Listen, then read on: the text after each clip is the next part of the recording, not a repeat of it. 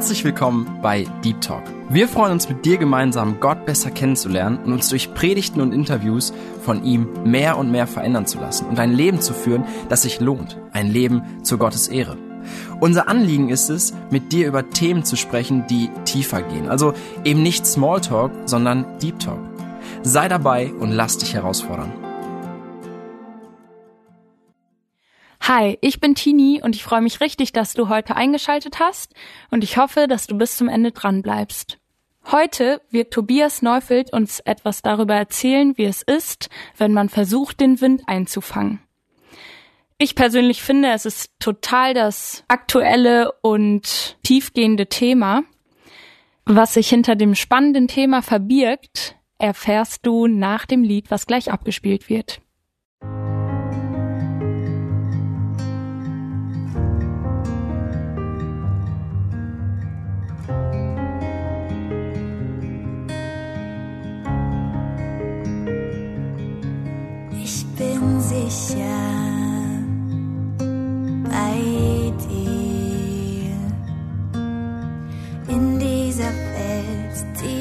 Betrügt, die deine Worte verdreht. Ich bin sicher bei ich will bestehen, ich will nicht falsch gehen. Ich hab keine Angst, denn ich weiß, ich bin sicher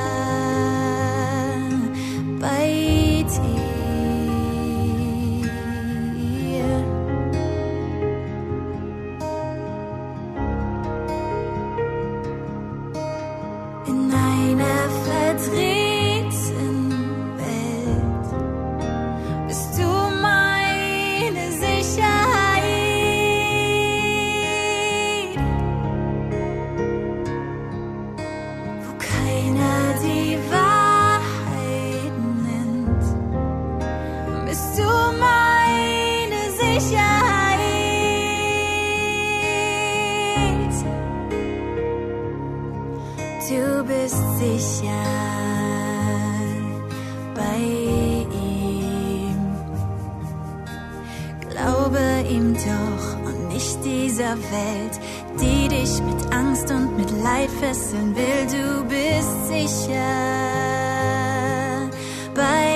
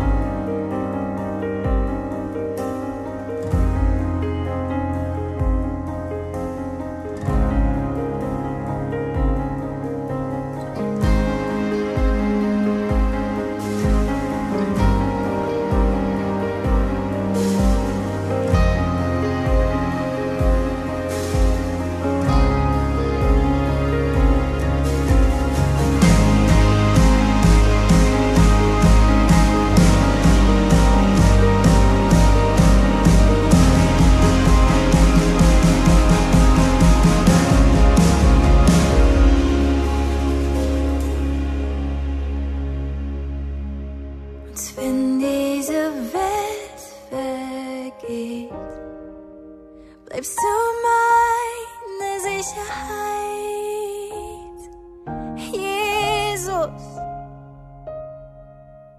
wenn mein Gott dann vor mir steht, weiß ich, ich bin in Sicherheit.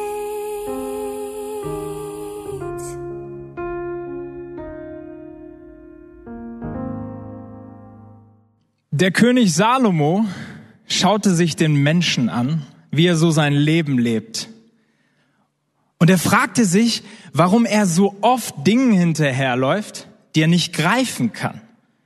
Und warum er sich sein Leben lang damit rumplagt, immer mehr zu erreichen.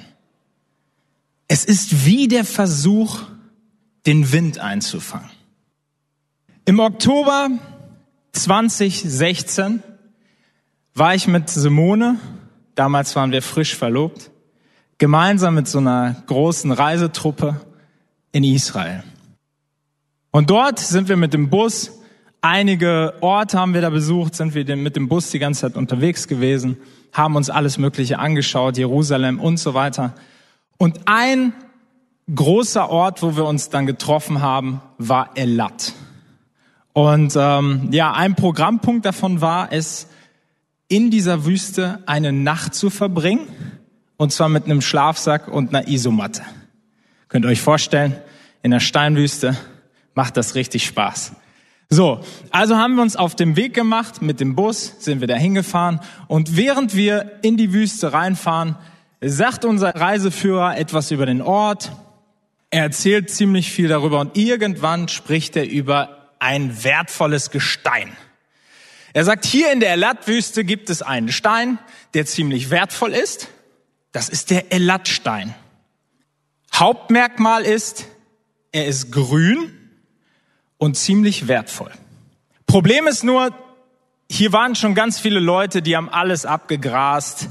Ihr werdet wahrscheinlich nichts finden hier in der Wüste, aber ihr könnt euch natürlich auf die Suche machen. Wir sind angekommen, wir haben unser Lager aufgeschlagen, haben ein kleines Feuer gemacht und dann Simone und ich sind mit ein paar Freunden einfach raus auf die Wüste und wollten einen kleinen Spaziergang machen. Und so ein bisschen die Gegend anzugucken. Okay, es gibt in der Wüste nicht viel zu sehen, aber wir dachten, komm, bisschen die Beine vertreten. Und so sind wir durch diese Wüste gelatscht. Und irgendwann schreit eine Freundin von uns auf, ich hab ihn, ich hab ihn. Wir gucken uns alle um, was, was meint sie, was hast du, was hast du? Und in ihrer Hand hält sie einen kleinen grünen Stein. Uns sind die Augen fast rausgefallen. Wir haben es nicht geglaubt. Wir sind, nein, das kann nicht sein, das kann nicht sein. Sie hält tatsächlich einen kleinen grünen Stein in ihrer Hand. Und sie war auch verlobt zu der Zeit und dann sagt sie, perfekt, jetzt kann ich meine Hochzeit finanzieren. und wir dachten, das gibt's doch gar nicht. So ein bisschen eifersüchtig waren wir schon auf sie. Sie hat so einen kleinen grünen Stein. Wir schauen uns schon um. Ne? Gibt's hier, gibt's hier auch noch irgendwo Steine? Gucken uns überall um, aber da war nichts. Wir gehen ein bisschen weiter und dann schreit sie wieder auf. Ich habe noch einen, ich habe noch einen. Und hält den zweiten Stein in der Hand. Und wir denken, das gibt's doch gar nicht. Hat die so ein Gespür für, für wertvolles Gestein? Das gibt's doch gar nicht. Und dann waren wir alle im Goldrausch. Das könnt ihr euch nicht vorstellen. Wir alle, den Blick geneigt und suchen den ganzen Boden ab. Wir haben alles gefunden außer diese Steine. Und irgendwann sehe ich den ersten grünen Stein. Ich konnte es kaum glauben. Er war ziemlich klein, aber es war ein Anfang. Und dann der zweite, der dritte, der vierte. Irgendwann waren meine Taschen voll. Wusste gar nicht mehr, wohin mit den Steinen. Immer so kleine grüne Steine. Und wir konnten unser Glück noch gar nicht so richtig greifen. Da kamen von der Reisetruppe so paar andere Jungs um die Ecke in ihren Händen solche Steine. Wir so, äh, woher habt ihr die? Ja, die sind da vorne, müsst ihr ein bisschen weiter runtergehen, so 500 Meter, da liegen vielleicht noch ein paar, aber das sind nicht mehr viele. Wir wie die Bekloppten da runtergerannt. Ich hatte noch Flipflops an, einer ist dabei kaputt gegangen und ich laufe halb barfuß weiter, humpel da durch diese Steinwüste. Wir waren richtig im Goldrausch.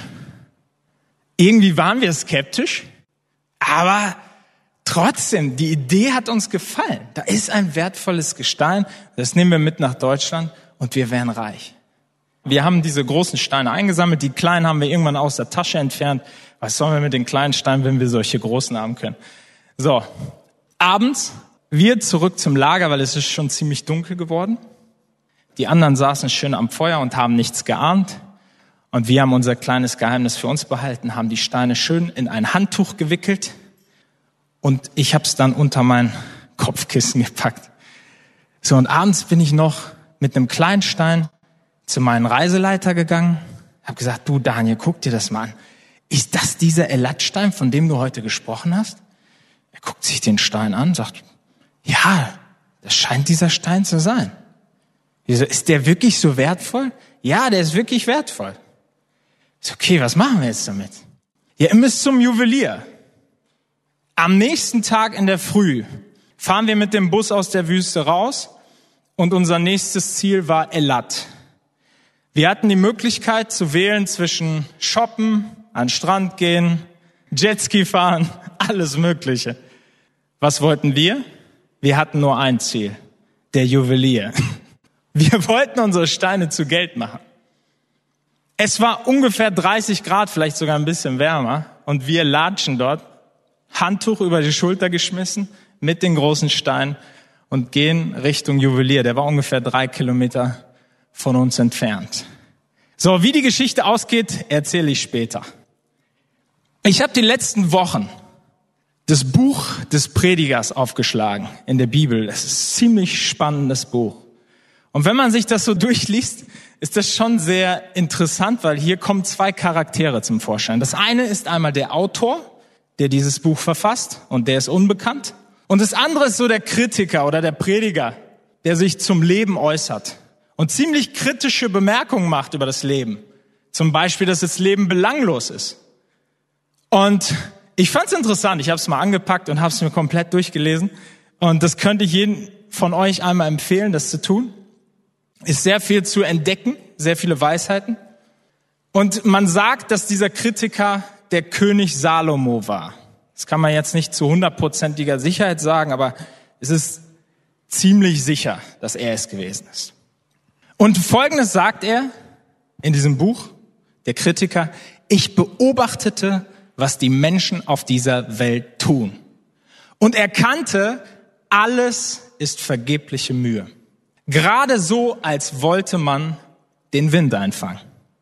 Habt ihr schon mal versucht, mit euren Händen den Wind einzufangen?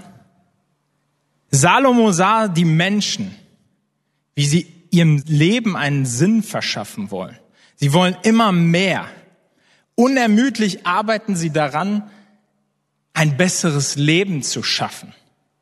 Sie glauben immer an ein besseres Morgen, an mehr, mehr Besitz, mehr Anerkennung, mehr Reichtum, was auch immer.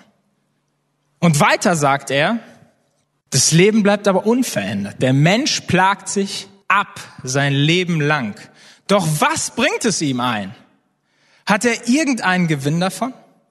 Unaufhörlich fließen die Flüsse, und so vergleicht er das, unaufhörlich fließen die Flüsse. Sie alle münden ins Meer. Und doch wird das Meer niemals voll. Also es verändert sich nichts. Man hat scheinbar etwas gewonnen, man plagt sich sein Leben lang rum, versucht mehr zu erreichen und man hat offensichtlich auch mehr, aber letztendlich wird man niemals voll. Es ist nicht wirklich was, hat sich nicht wirklich was verändert. Aber wie lange laufen wir dieser Illusion schon hinterher, dass wir glauben, wir können ein besseres Leben führen? Und viele von uns denken wirklich, so, wenn ich dieses Haus gebaut habe, dann bin ich glücklich. Wenn ich dieses Auto fahre, dann bin ich glücklich. Hast du die Innenausstattung gesehen? Wenn ich diesen Job habe, dann muss ich ja praktisch gar nichts mehr machen. Dann bin ich glücklich. Dann habe ich Zeit für meine Familie. Wenn ich diesen Kontostand habe, dann muss ich mir keine Sorgen um meine finanzielle Situation machen. Dann bin ich glücklich. Dann habe ich keine Sorgen.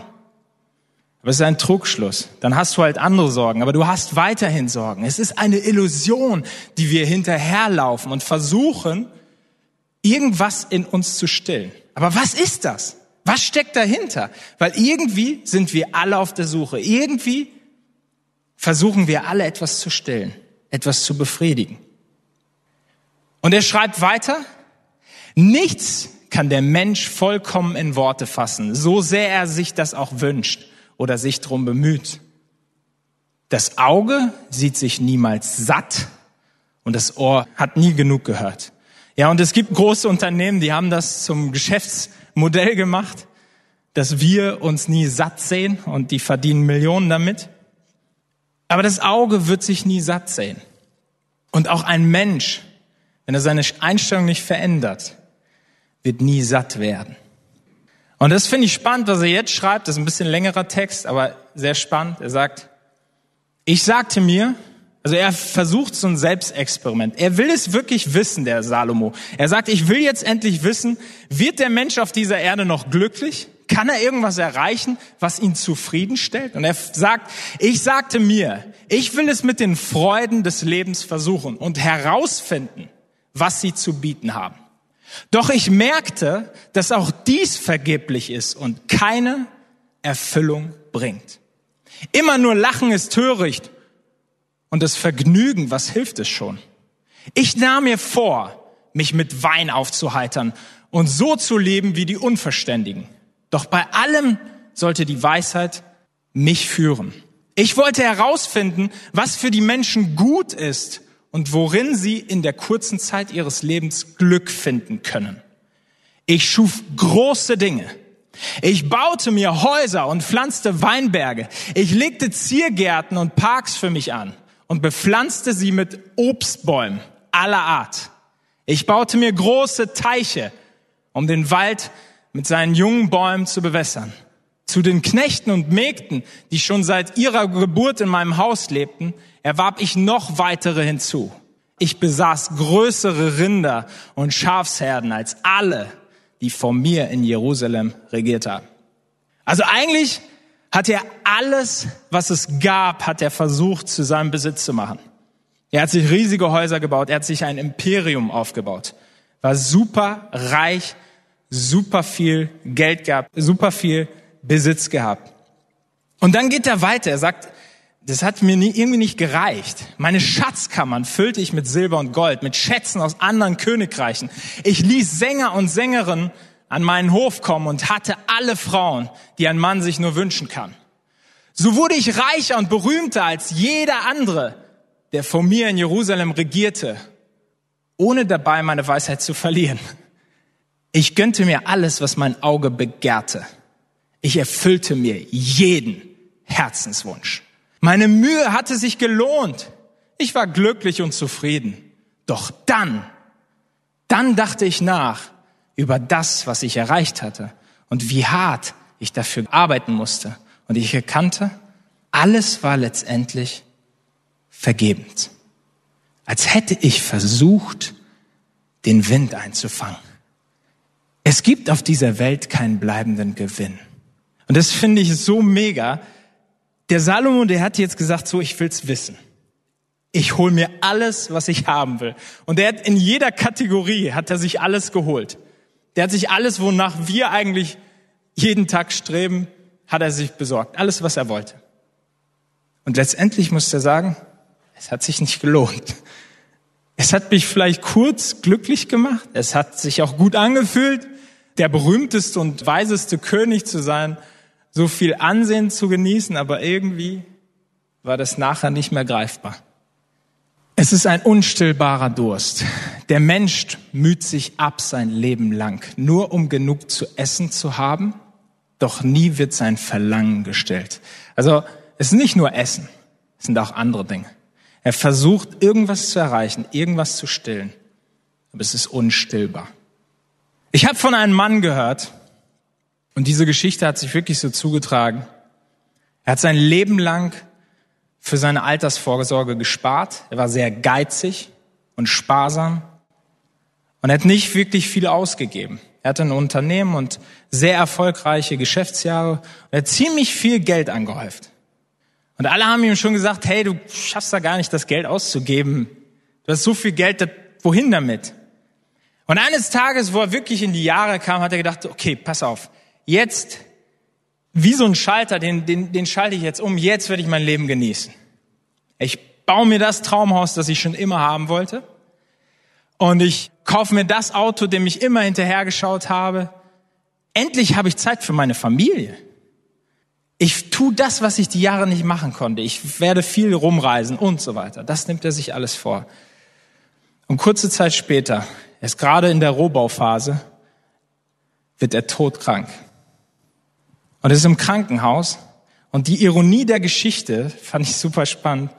Er kann vom Krankenhauszimmer in der Ferne seinen Rohbau sehen. Aber er hat nie drin gelebt. Er ist im Krankenhaus noch gestorben. Er wollte sich ein schönes Leben machen. Er hat lange Zeit darauf hingearbeitet, dass er irgendwann sagen kann, ich muss nicht mehr arbeiten, ich muss nichts mehr machen. Aber dazu kam es nicht. Aber warum ist das so tief in uns verankert, dass wir immer versuchen, mehr zu bekommen und wir nie genug haben? Woher kommt diese tiefe Sehnsucht in uns? Woher kommt dieser Durst in uns? Habt ihr euch das mal gefragt? Meine persönliche Erklärung ist folgende. Für alles auf der Welt hat Gott schon vorher die rechte Zeit bestimmt. In das Herz des Menschen hat er den Wunsch gelegt, nach dem zu fragen, was ewig ist. Aber der Mensch kann Gottes Werke nie voll und ganz begreifen. Das ist, glaube ich, das große Problem. Gott hat etwas in den Menschen hineingelegt. Den Verlangen, sich mit Gott und dem ewigen Dingen auseinanderzusetzen. Und der Mensch verwechselt das. Der versteht das nicht ganz und dann denkt, okay, was ist mächtiger als ich? Ja, Geld. Das ist irgendwie mächtiger. Das ist irgendwie größer. Das ist irgendwie nicht greifbar. Und deswegen versuchen wir immer irgendwas Größerem, irgendwas Tollerem, etwas Schönerem hinterherzulaufen. Und eigentlich ist es nur die Frage nach Gott, nach dem Schöpfer. Und wir versuchen, Dinge in uns hineinzustopfen, die uns aber letztlich nicht befriedigen können. Und David beschreibt das in seinem Psalm mit folgenden Worten. Er hat damals erkannt, dass es ein, ein Schreien nach Gott ist. Er sagt, wie ein Hirsch nach frischem Wasser lechzt, so sehne ich mich nach dir, o oh Gott. Aber womit können wir diesen Durst, der in uns steckt und diese Sehnsucht, die in uns ist, wirklich stillen? Ich sag erstmal, was wir versuchen, um diesen Durst zu stillen. Wir versuchen uns abzulenken. Ablenkung und Verdrängung ist eigentlich das, was wir versuchen, die ganze Zeit zu tun. Und da gibt es die unterschiedlichsten Wege. Jeder macht das irgendwie auf seine Art. Der eine, der nutzt Rauschmittel, um nicht darüber nachdenken zu müssen, um diesen Durst irgendwie versucht er zu stillen, diese Leere in sich irgendwie zu füllen. Der andere braucht Unterhaltungsprogramm, Netflix ohne Ende. YouTube, Instagram, TikTok. Und er merkt nach stundenlangen auf dem Bildschirm starren, dass er eigentlich genauso leer ist wie vorher. Und es ihm irgendwie nicht wirklich was bringt. Andere machen es mit Besitz. Die sagen, okay, ich will mir ein Imperium auf dieser Erde aufbauen. Ich will durch diese Siedlung fahren und jedem meine schönen Häuser zeigen.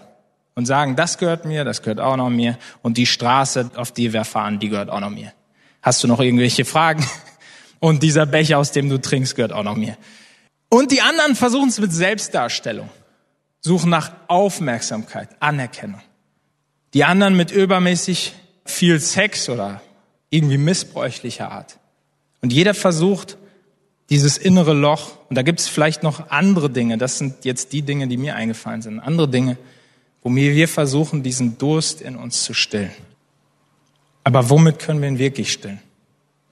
Also Salomo hat für uns herausgefunden, damit geht das nicht.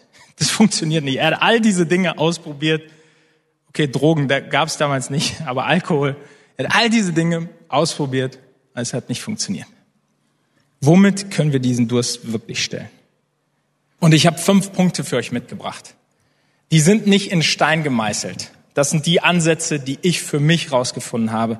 Und der Prediger spricht auch darüber. Also Salomo das sind die Dinge, die Gedanken, die er hatte.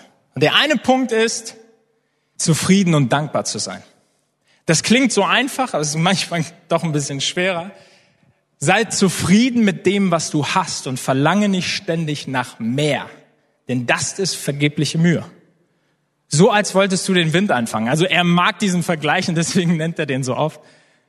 Es ist vergebliche Mühe. Du glaubst, du hast mehr, dann hast du wirklich mehr. Aber es reicht ja nicht aus. Du willst dann ja immer noch mehr.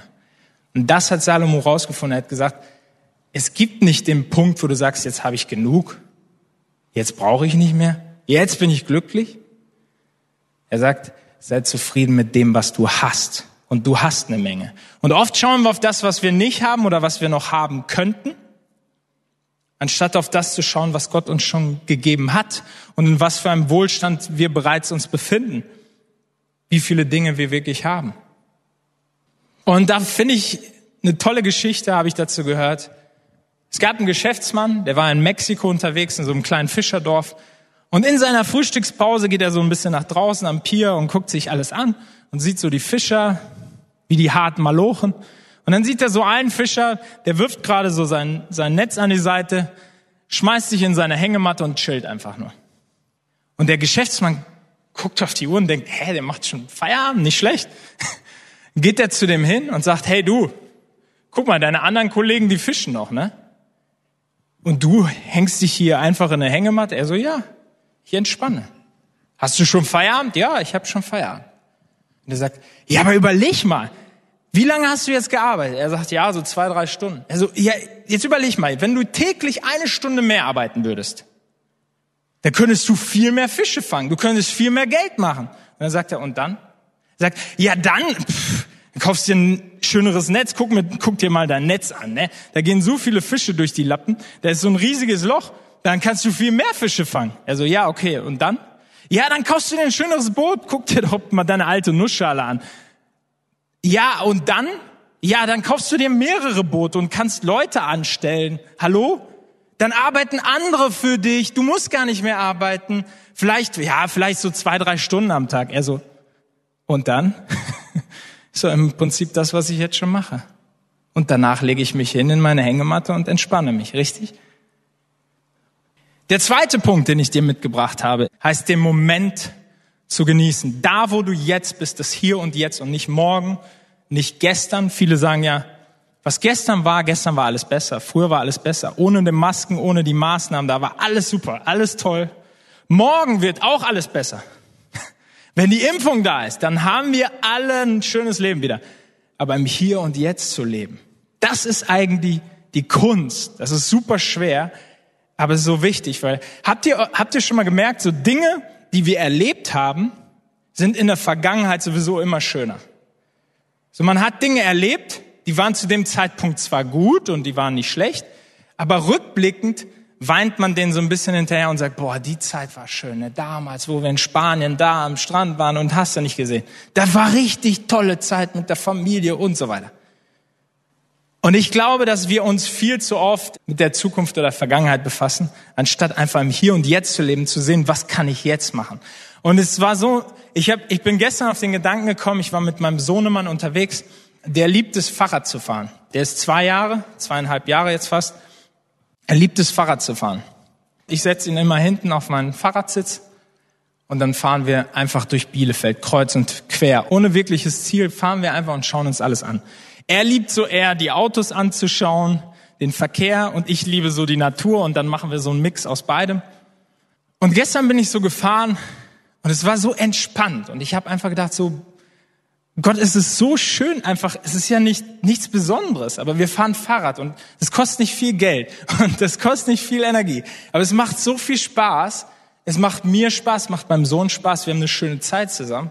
Ich habe es einfach so genossen und habe gemerkt, manchmal sind so wirklich die kleinen Dinge im Leben, die wir endlich anfangen sollten zu genießen. Und das sagt der Prediger auch. Er sagt, das Beste, was ein Mensch tun kann, ist Essen und Trinken. Also ganz simple Dinge, die jeder von uns kann. Und die Früchte seiner Arbeit genießen. Doch ich weiß, das kann nur Gott ihm schenken. Also scheinbar ist es schwieriger, als man glaubt. Das ist der zweite Punkt. Genieße den Moment. Die Situation, so wie sie ist, akzeptiere sie. Ich bin gestern mit dem Fahrrad gefahren. Ich habe nicht überlegt, oh, hätte ich mal ein besseres Fahrrad, hätten wir mal besseres Wetter, wäre vielleicht noch meine Frau dabei oder jemand anders. Nein, ich habe einfach genau den, den Moment, so wie er war, habe ich ihn genossen. Und das ist die Kunst. Und der dritte Punkt, den ich mitgeben möchte, ist, und das sagt der Prediger ganz zum Schluss, beziehungsweise das sagt noch nicht mal der Prediger, das sagt der Autor. Der Autor fasst das zusammen und er sagt zum Schluss, zu guter Letzt, lasst uns hören, welche Schlussfolgerung sich aus all dem ergibt. Begegne Gott mit Ehrfurcht und halte seine Gebote. Das gilt für jeden Menschen, denn Gott wird Gericht halten über alles, was wir tun, sei es gut oder böse, auch wenn es jetzt noch verborgen ist. Also zusammengefasst, Gott mit Ehrfurcht zu begegnen, ihn anzuerkennen als Schöpfer. Und das ist eigentlich so ähnlich wie der vierte Punkt, still werden und Gott erkennen. Das ist, glaube ich, einer, also eigentlich mein Lieblingspunkt, weil der so effektiv ist. Wenn ich mich zurückziehe, fern von all meinen Problemen und Sorgen, die ich täglich habe, und ruhig werde, wirklich ruhig werde und mir klar mache, was für einen Gott ich habe, was für einen Schöpfer ich habe und dass er über alle Maßen steht, über allem steht, was ich da gerade durchmache, dann werden die Dinge auf einmal so klein. Dann werden die Dinge auf einmal so belanglos. Und das macht mich ruhig, das gibt mir Frieden. Und hier heißt es, sei still und erkenne, dass ich Gott bin. Ich werde erhaben sein unter den Völkern. Ich werde erhaben sein auf der Erde. Der Herr der Herrscher ist mit uns. Der Gott Jakobs ist unsere sichere Burg. Also sich klar zu machen, Gott steht über, über allem. Und dieser Gott ist mit mir. Also sei still und erkenne, wer Gott ist. Und zu guter Letzt der fünfte Punkt, das ist auch ein wichtiger Punkt, ist, glaube ich, wenn wir in unserem Leben Erfüllung erleben möchten, dann ist es, glaube ich, essentiell, dass wir der Bestimmung, die Gott uns gegeben hat, auch Folge leisten.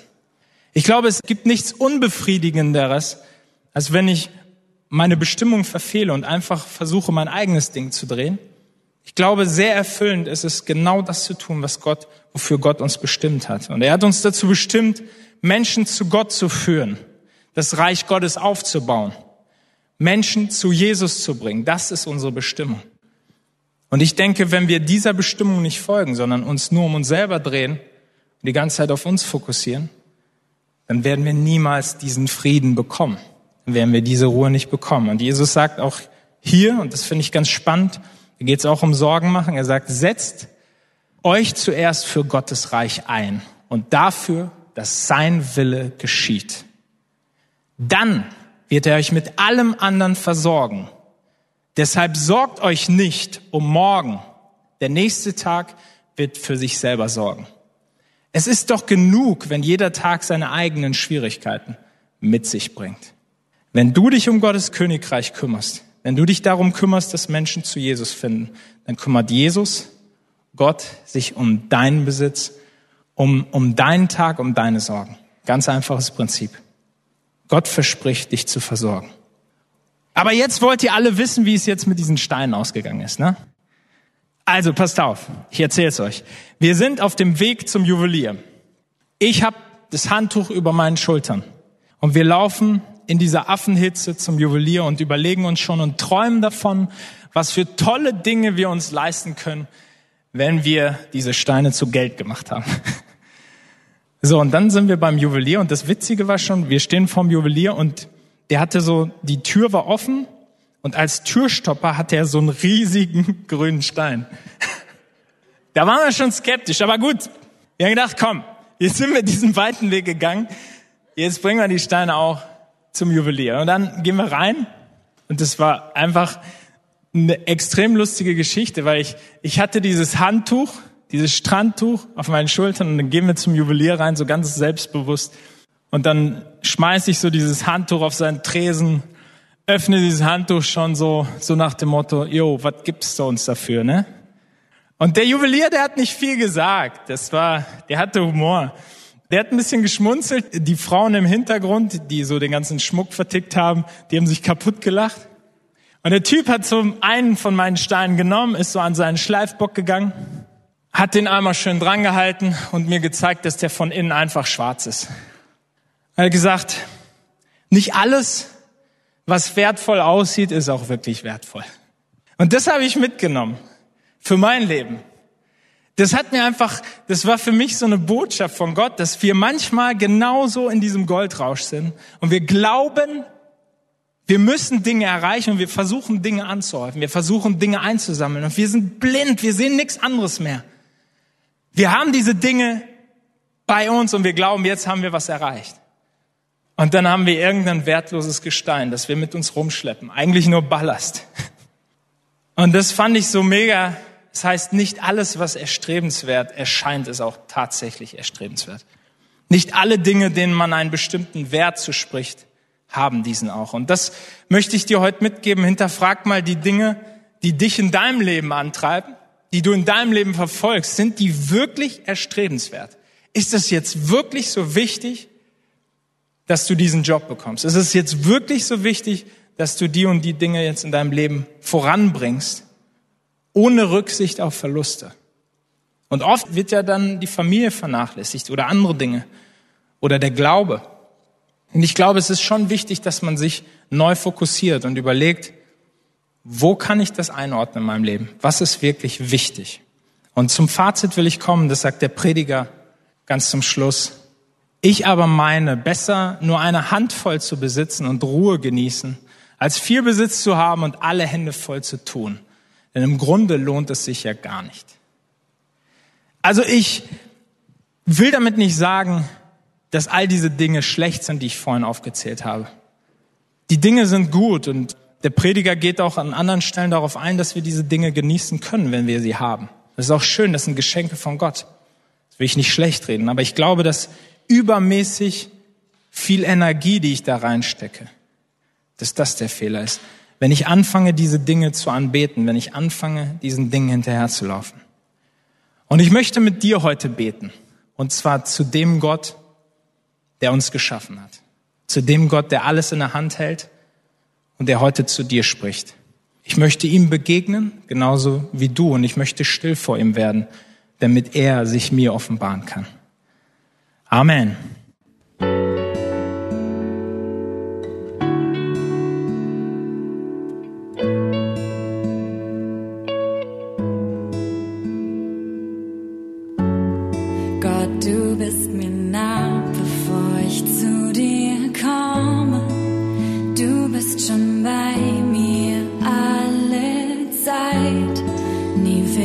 Verschweigen, was du für mich getan hast. Jesus am Kreuz hast du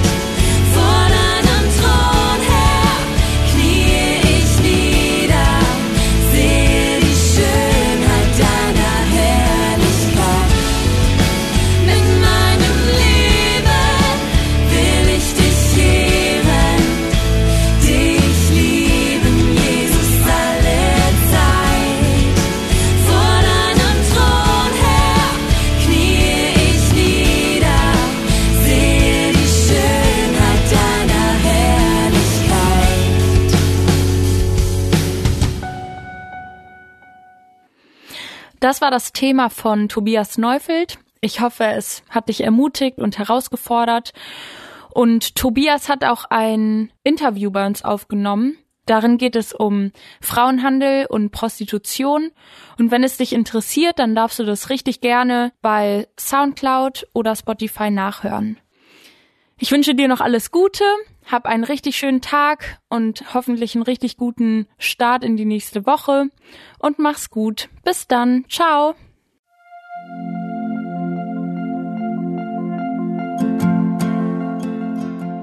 Schön, dass du heute dabei warst. Wenn es für dich ein Segen war und du etwas mitnehmen konntest, dann teile Deep Talk gerne mit deinen Freunden und fühl dich frei, auch uns ein Feedback zu schreiben. Wir würden uns da sehr darüber freuen. Wenn du heute zum ersten Mal dabei warst oder eine Sendung verpasst hast, kannst du alle vorherigen Sendungen auf Spotify oder auf Soundcloud finden. Mehr Infos über Deep Talk oder Segenswelle allgemein findest du auf www.segenswelle.de oder auf unserem Instagram-Feed, auch unter Segenswelle zu finden. Falls du Fragen und Anregungen, zum Beispiel Themenvorschläge hast, schreib uns gerne. Wir wünschen dir noch eine gesegnete Woche mit den Worten aus Kolosser 3, Vers 17. Und was immer ihr tut, in Wort oder Werk, das tut alles im Namen des Herrn Jesus und dankt Gott dem Vater durch ihn.